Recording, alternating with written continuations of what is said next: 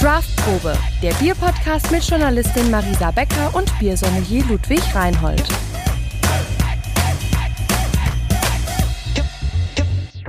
Herzlich willkommen. Hallihallo, Hallöchen zu einer neuen Folge Craftprobe. Yes. Heute haben wir ein sehr spannendes Thema, wie ich finde. Wir haben uns eben schon ein bisschen drüber unterhalten. Ja, wir haben ein cooles Thema. Das stimmt. Es ist ein, es ist ein Nicht-Bier. Das, äh, den Begriff fand ich ganz großartig, den du äh, dafür eben benutzt hast. Ja. Ähm, erzähl mal vielleicht was über dieses Nicht-Bier, über Ja. das wir heute sprechen. Das Nichtbier. Genau. Also, und zwar, wenn wir uns mit dem Biergesetz auseinandersetzen, was momentan gültig ist und wonach sich jeder Brauer und Produzent halten muss, dann reden wir heute über ein Nichtbier.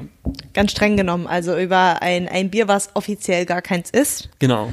Aber eigentlich ähm, ist es quasi die Wurzel des Richtig, Bieres. Also es ist eigentlich so ein, Ur, ein Urbier. Ne? Genau. Also so der, der Ja. Vater oder die Mutter Das stimmt, da, da hast du recht. Wenn man das so sagen kann. Ja. Ähm, soll ich sagen? Ja, erzähl mal. Ja. Die Rede ist vom äh, Grutbier. Genau. Und der Witz ist bei der Sache, man kann gar nicht sagen, ob es ein Bierstil ist oder eine Brauart oder was es eigentlich ist. Ne? Also, ähm, weil wir sprechen über Biere, die mit Kräutern gebraut sind und einen extrem historischen Hintergrund haben. Ja, und man weiß nicht so richtig, nennt man das jetzt Bierstil oder Brauart oder was es jetzt eigentlich so richtig ist. Genau. Auf jeden Fall ist es ein, ein, ein ganz anderes Biererlebnis. Ich habe tatsächlich noch keins getrunken, du schon. Ich habe schon äh, ja eins getrunken vor kurzem und ich glaube, ich habe auch schon mal vor meiner Biersommelier-Karriere äh, schon Krut, ein Krutbier mal getrunken. Allerdings ist es nicht so richtig wahrgenommen und nicht so ähm, ja gefeiert gewusst, und ja. geschätzt, äh, wie man das eigentlich sollte. Ich hätte mir damals gewünscht, es gibt so einen coolen Podcast, wie wir den tun, damit ich besser aufgeklärt wäre. Falls du dann danach und gesucht gewesen hättest, Ja, ja, genau. ist die Frage, ne? Naja, auf jeden Fall ähm, Krutbier, ganz geile Geschichte. Und vielleicht steigen wir einfach mal ein, noch mal ein bisschen detaillierter, was Krutbier ist. Ja, mich würde es vor allem Ja. interessieren, und zwar, ähm, ich habe, wie gesagt, noch kein Grutbier getrunken, ich habe aber schon mal so ein Kräuterbier getrunken. Mhm. Ja. Und mich würde erstmal interessieren, was jetzt der Unterschied Okay. zwischen diesen beiden ist, weil es hört sich ähnlich an, es hat Ja. irgendwie was mit Kräutern zu tun, aber es muss einen Unterschied geben. Genau. Äh, In dem Zusammenhang erkläre ich nochmal Krutbier ein bisschen expliziter. Und zwar war es so, dass halt früher, bevor es den Hopfen äh, gab im Bier, die Leute mit Krut gebraut haben, also mit Kräutermischungen, um es nochmal kurz zusammenzufassen. Und ähm, ja, damals war es halt so, dass wirklich kein Hopfen mit drin war am Anfang. Also diese Kräutermischungen waren aus verschiedensten Kräutern, die können wir dann auch nochmal nennen, ähm, gemacht. Allerdings der Hopfen war definitiv damals noch nicht dabei. Somit konnte man das Bier und das ja, alkoholische Getränk ein bisschen abrunden, verfeinern, würzen etc. pp. Und wenn man sich jetzt Kräuterbiere anschaut, Kräuterbiere sind im Endeffekt Biere, die Hopfen äh, ganz normal mit verbraut haben und dann halt noch äh, eins, zwei, drei ähm, Kräuter äh, mit hinzugegeben. Also wurden. als zusätzlicher Geschmacksstoff. Genau, und beim also zum Beispiel- Grutbier ersetzt es das. Oder den Hopfen. Genau, sozusagen. also ein, ein typisches Kräuterbier ist jetzt zum Beispiel die Gose. Da wird zum Beispiel Koriander mit noch verwendet äh, und ein bisschen Salz als Gewürz. Ähm, das kann man als Kräuterbier bezeichnen, aber es ist kein Krutbier, weil halt Hopfen mit verbraut wird. Es ist ganz halt traditionell. ein ganz normales Bier. Im Genau. Endeffekt, was halt ein bisschen abge, Rundet wird. Genau, wird. genau. Mhm. Ja, und, und die Ursprünge von Krutbier ähm, ist halt wirklich so, dass eine reine Mischung aus Kräutern wie zum Beispiel Brennnessel oder äh, Gagel, Gagel spielt eine große Rolle, äh, verwendet wird oder aber auch ähm, Lavendel, dann auch äh, Rosmarin oder Thymian, Salbei, Lorbeerblätter, Anis, Kümmel, solche Sachen. Die kommen alle mit Also eigentlich alles Mögliche. ja, also wirklich alles Mögliche. Es, Im Endeffekt war es nur wichtig, dass damals das Bier gut schmeckte und keiner daran äh, irgendwie verstarb. Das war ja dann auch der Grund, warum später äh, der Hopfen das auch so ein bisschen abgelöst hat, weil man sicher gehen wollte, dass man durch die Krut nicht äh, an Bauchschmerzen leidet oder ja, verstirbt eventuell sogar. Mhm.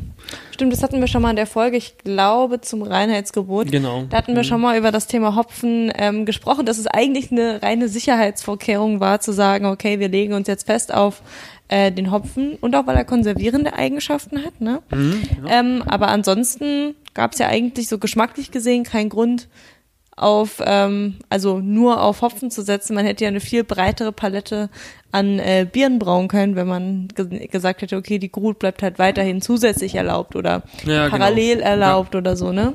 ja, richtig. Aber dann schmeckt so ein Grutbier, wenn man so, also ganz ohne Hopfen, ja im Endeffekt wie so ein würziges Malzbier, stelle ich es mir irgendwie vor. Naja, Malzbier ist ja eher so süß und äh, so ein dunkles, ne? So ein typisches Malzbier. Na, ich weiß nicht, wenn da aber Nee. auch sowas wie Zimt oder sowas mit rein kann, weißt du, dann stelle ich mir das irgendwie, ja.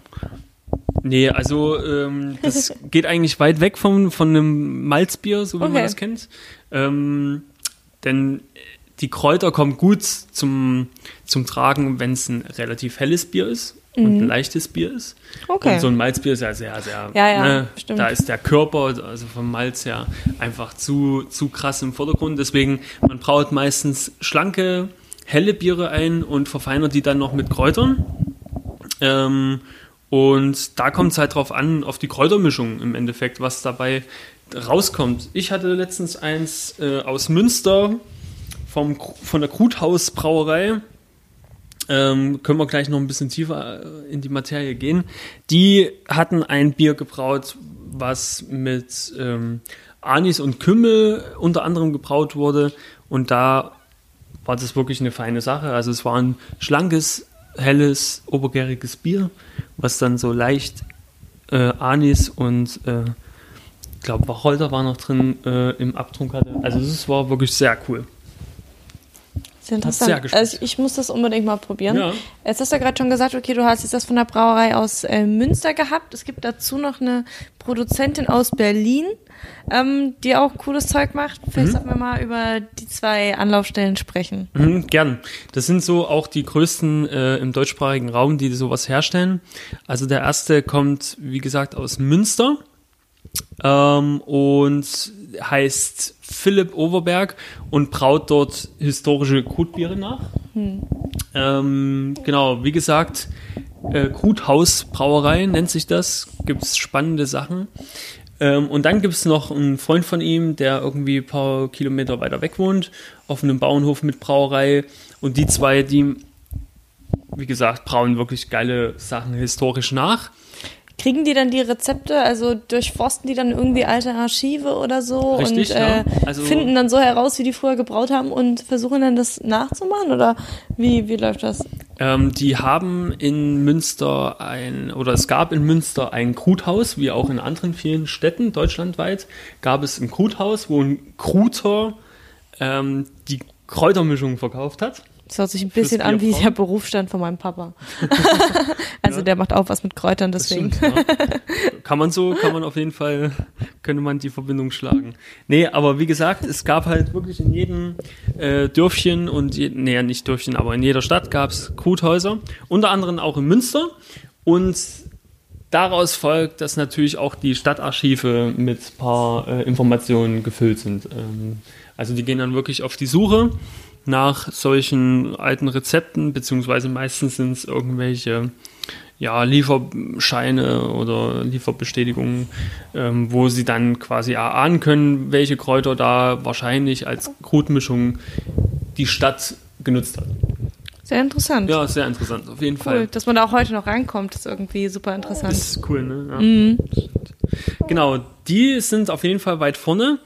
Dann gibt es, wie gesagt, hast du schon erwähnt, in äh, Berlin eine Frau, die sich auch um so Krutbiere kümmert und da wieder ein bisschen Schwung in die Bude bringt, weil das ist wirklich ausgestorben. Ne? Also man kriegt es echt selten eigentlich ran, solche Biere. Ich habe es auch noch nie gesehen. Also wie Ja. gesagt, so Kräuterbiere immer mal, aber so, ein, so ein richtiges Krutbier, äh, ehrlich gesagt, bisher nicht. Ich habe aber auch nicht danach geguckt, so explizit, muss Ja, ich ja. auch sagen. Aber wenn man jetzt durch die, die Bierstores guckt, da ist es echt selten.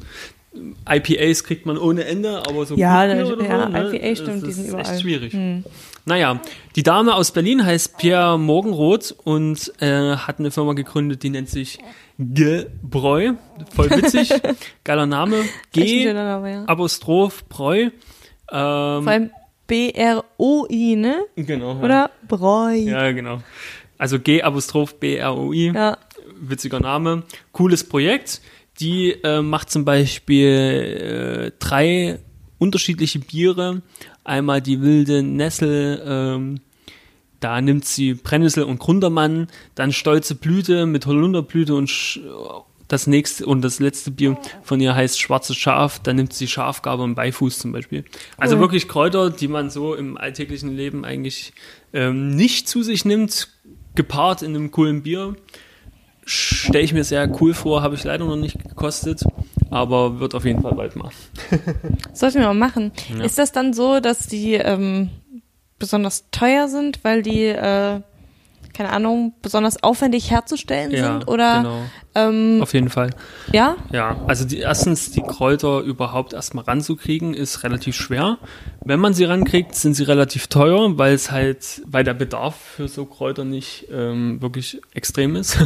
also äh, zum Beispiel hatte ich ja vorhin die Gage genannt als Pflanze, die wirklich wichtig ist. Kennen die meisten, kennen die meisten nicht mal diese Pflanze. Und äh, demzufolge ist auch die Nachfrage sehr gering. Ähm, Und die Biere, die jetzt zum Beispiel die drei Produzenten, die wir jetzt kurz angesprochen haben, ähm, produzieren. Naja, wir hatten ja in Münster zwei Leute und Ah, so meinst du das? genau. Ich dachte gerade so, hä, Ja, ja. was habe ich denn jetzt verpasst? Hilfe! nee, nee, also die, die sich Mein ja, Ohr ist doch zugefloppt, weißt du? Ich habe das Gefühl gehabt, irgendwie, da ist was an mir vorbeigegangen. Ja, genau. Also die ähm, Produzenten, die wir gerade durchgesprochen haben, die. Jetzt habe ich den roten Faden verloren. Wo sind wir? Achso, genau, die verkaufen ihre Biere zu günstig. Also, Echt? Ja. Weil halt die Nische einfach extrem klein ist. Eigentlich müsste das viel teurer sein, weil halt wirklich, wie gesagt, das alles sehr aufwendig ist und sehr teuer in der Anschaffung, die Kräuter. Mhm. Genau. Das kann ich mir gut vorstellen. Also die, die ähm, du genannt hast, mein Papa hat auch mit denen hantiert tatsächlich, aber der hat die halt alle mal per Hand geerntet, ne? Und die dann halt ausfindig zu machen und dann irgendwie, ähm, ja, alles aufzulesen, auch äh, erstmal die Standorte überhaupt zu finden. Naja, das ist ein Das, Riesenaufwand. äh, ja, auf jeden Fall. Braucht auf jeden Fall seine Zeit und äh, Deswegen wird es selten gemacht. Und das ist auch der Grund, warum später auch der Hopfen das Ganze abgelöst hat, weil man halt das viel besser kultivieren konnte, die Pflanze, und dadurch halt Kosten einsparen konnte. Und man hatte noch andere gute Effekte, wie zum Beispiel die Haltbarkeit, die durch den Hopfen gemacht wird. Ja Und- klar, man konnte einfach irgendwie ein Feld anlegen und halt Genau. sagen, okay, im Hallertau Genau. äh, pflanzt man halt seinen Hopfen an und dann wusste Ja. man, von da bis da ist Erntezeit. Und Das war halt einfach, es war planbar. Ja. Ähm, Die es war konservierend. Ja, ist einheitlich, ne? Also ja. genau. Es ist halt einfacher. Genau, es ist halt einfach einfacher. Mhm. Und das haben die Leute halt auch relativ äh, früh schon erkannt, sage ich mal. Also gut, innerhalb der Biergeschichte relativ spät, weil Bier gibt es wirklich schon ewig, aber äh, nach der Selbstkultivierung ähm, und ähm, dem Ackerbau und so kam man relativ schnell, ungefähr im 9. Jahrhundert schon drauf, Hopfen mit in die Krut mit reinzumischen. Also nicht unabhängig, sondern halt als Beigabe mit in die Kräutermischung zu geben. Und ja, mit der Zeit hat man dann einfach gemerkt, okay, Hopfen ist geiler, ähm, ist einfacher, ist kostensparender, ist äh, effizienter und konserviert ohne Ende. Und Schritt für Schritt hat dann wirklich der Hopfen den Siegeszug dann langsam angefangen, äh, ja, und äh, hat dann auch die anderen Sachen abgelöst. Mhm. Mhm. Okay, also um es nochmal zusammenfassen, Krutbier ist im Endeffekt ein aktuell nicht Bier, was aber historisch gesehen äh, eine sehr wichtige Rolle gespielt hat, auch verhältnismäßig lange in der Biergeschichte eine wichtige Rolle gespielt hat. Ja. Ähm, wird mit Kräutern statt Hopfen eingebraut Mhm. und ähm, ist heute verdammt selten Genau, und deshalb eine kleine Rarität. Richtig. Aber wenn man sie kriegt, ähm, beziehungsweise jedes Kotbier wird anders schmecken. Weil Ja, klar, saisonal Erstens- vielleicht auch andere Genau. Nuancen, die dann so im Vordergrund sind. dann kommt es auf die Saison an, auf die Ernte, auf die Jahreszeit.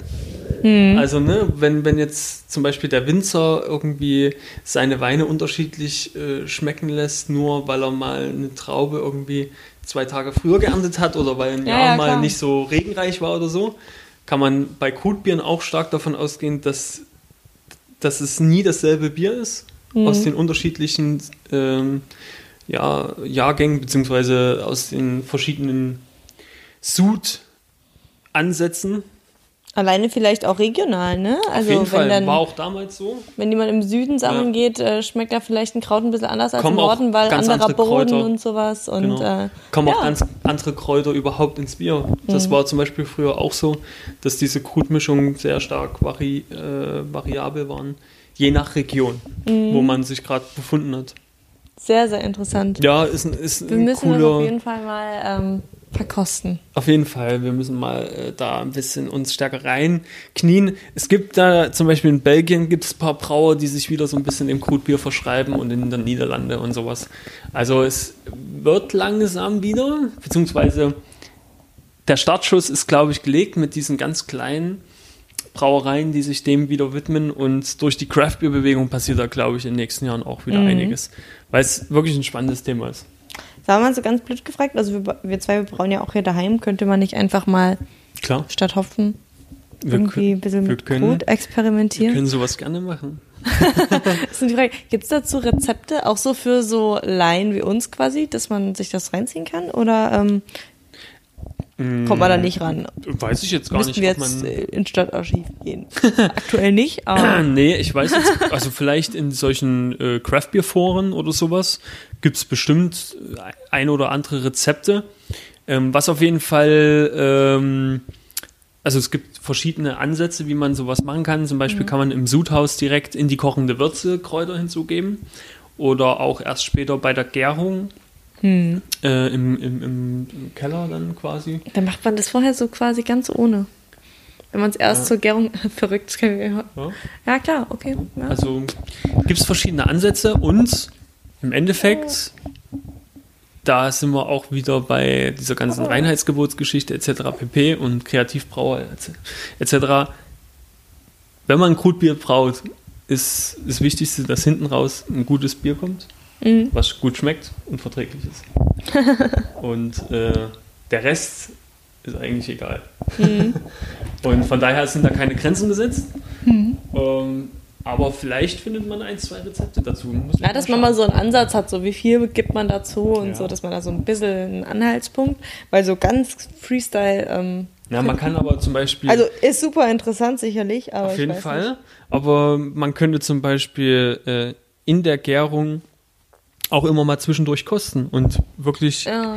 die Entwicklung des Bieres mitverfolgen. Das ist ja auch ganz spannend eigentlich. Na, wir müssen uns mal wieder reinfuchsen, da haben wir jetzt Ja. noch ein bisschen Zeit zu Hause, Genau. in der wir ganz viel brauen können. Übrigens, wenn ihr wissen wollt, wie man zu Hause braut, wir haben da auch schon ein paar coole Folgen gemacht. Ja, stimmt. Also schaut doch gerne mal rein bei den Sachen, die wir Bisher bereits schon veröffentlicht aufgenommen haben. haben. Ansonsten noch eine kleine, kleiner Sneak Peek. Nennt man das so, ja, ne? Ähm. Ich weiß ja nicht, was jetzt kommt, aber Wir machen jetzt auf Instagram 19 Uhr jeden Tag hier in der Corona-Krise ein Open Bottle. Ja, ähm, das das bedeutet, du, ja. wir trinken zusammen 19 Uhr ein Bier gemeinsam. Ähm, genau, das gilt ab heute, ab gestern quasi, wenn ihr es hört. Ähm, also brandaktuell, solange wir hier zu Hause festsitzen, ihr zu Hause festsitzt. Ähm, oder für uns äh, in Krankenhäusern und Einkaufsläden die Stellung haltet, wie auch immer. Ähm, wird Vielen es Dank ab dafür. 19 Uhr, ja genau, wird es ab 19 Uhr ein Open Bottle auf Instagram unter craftprobe.bierpodcast geben. genau. Und äh, damit verabschieden wir uns auch eigentlich schon. Ja, Würde ich würd sagen. Ja. War, war wieder ein schönes Gespräch mit dir, Marisa. Fand ich auch. Und am Freitag haben wir uns dann wieder. Genau. Bis dahin. Bis dahin. Schöne Woche. Wiederhören.